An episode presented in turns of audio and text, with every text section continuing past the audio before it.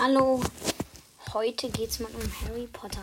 Also, er heißt Harry James Potter, ist am 31. August 1980 geboren in Kodrick Hollow. Ich weiß nicht, wie man das ausspricht.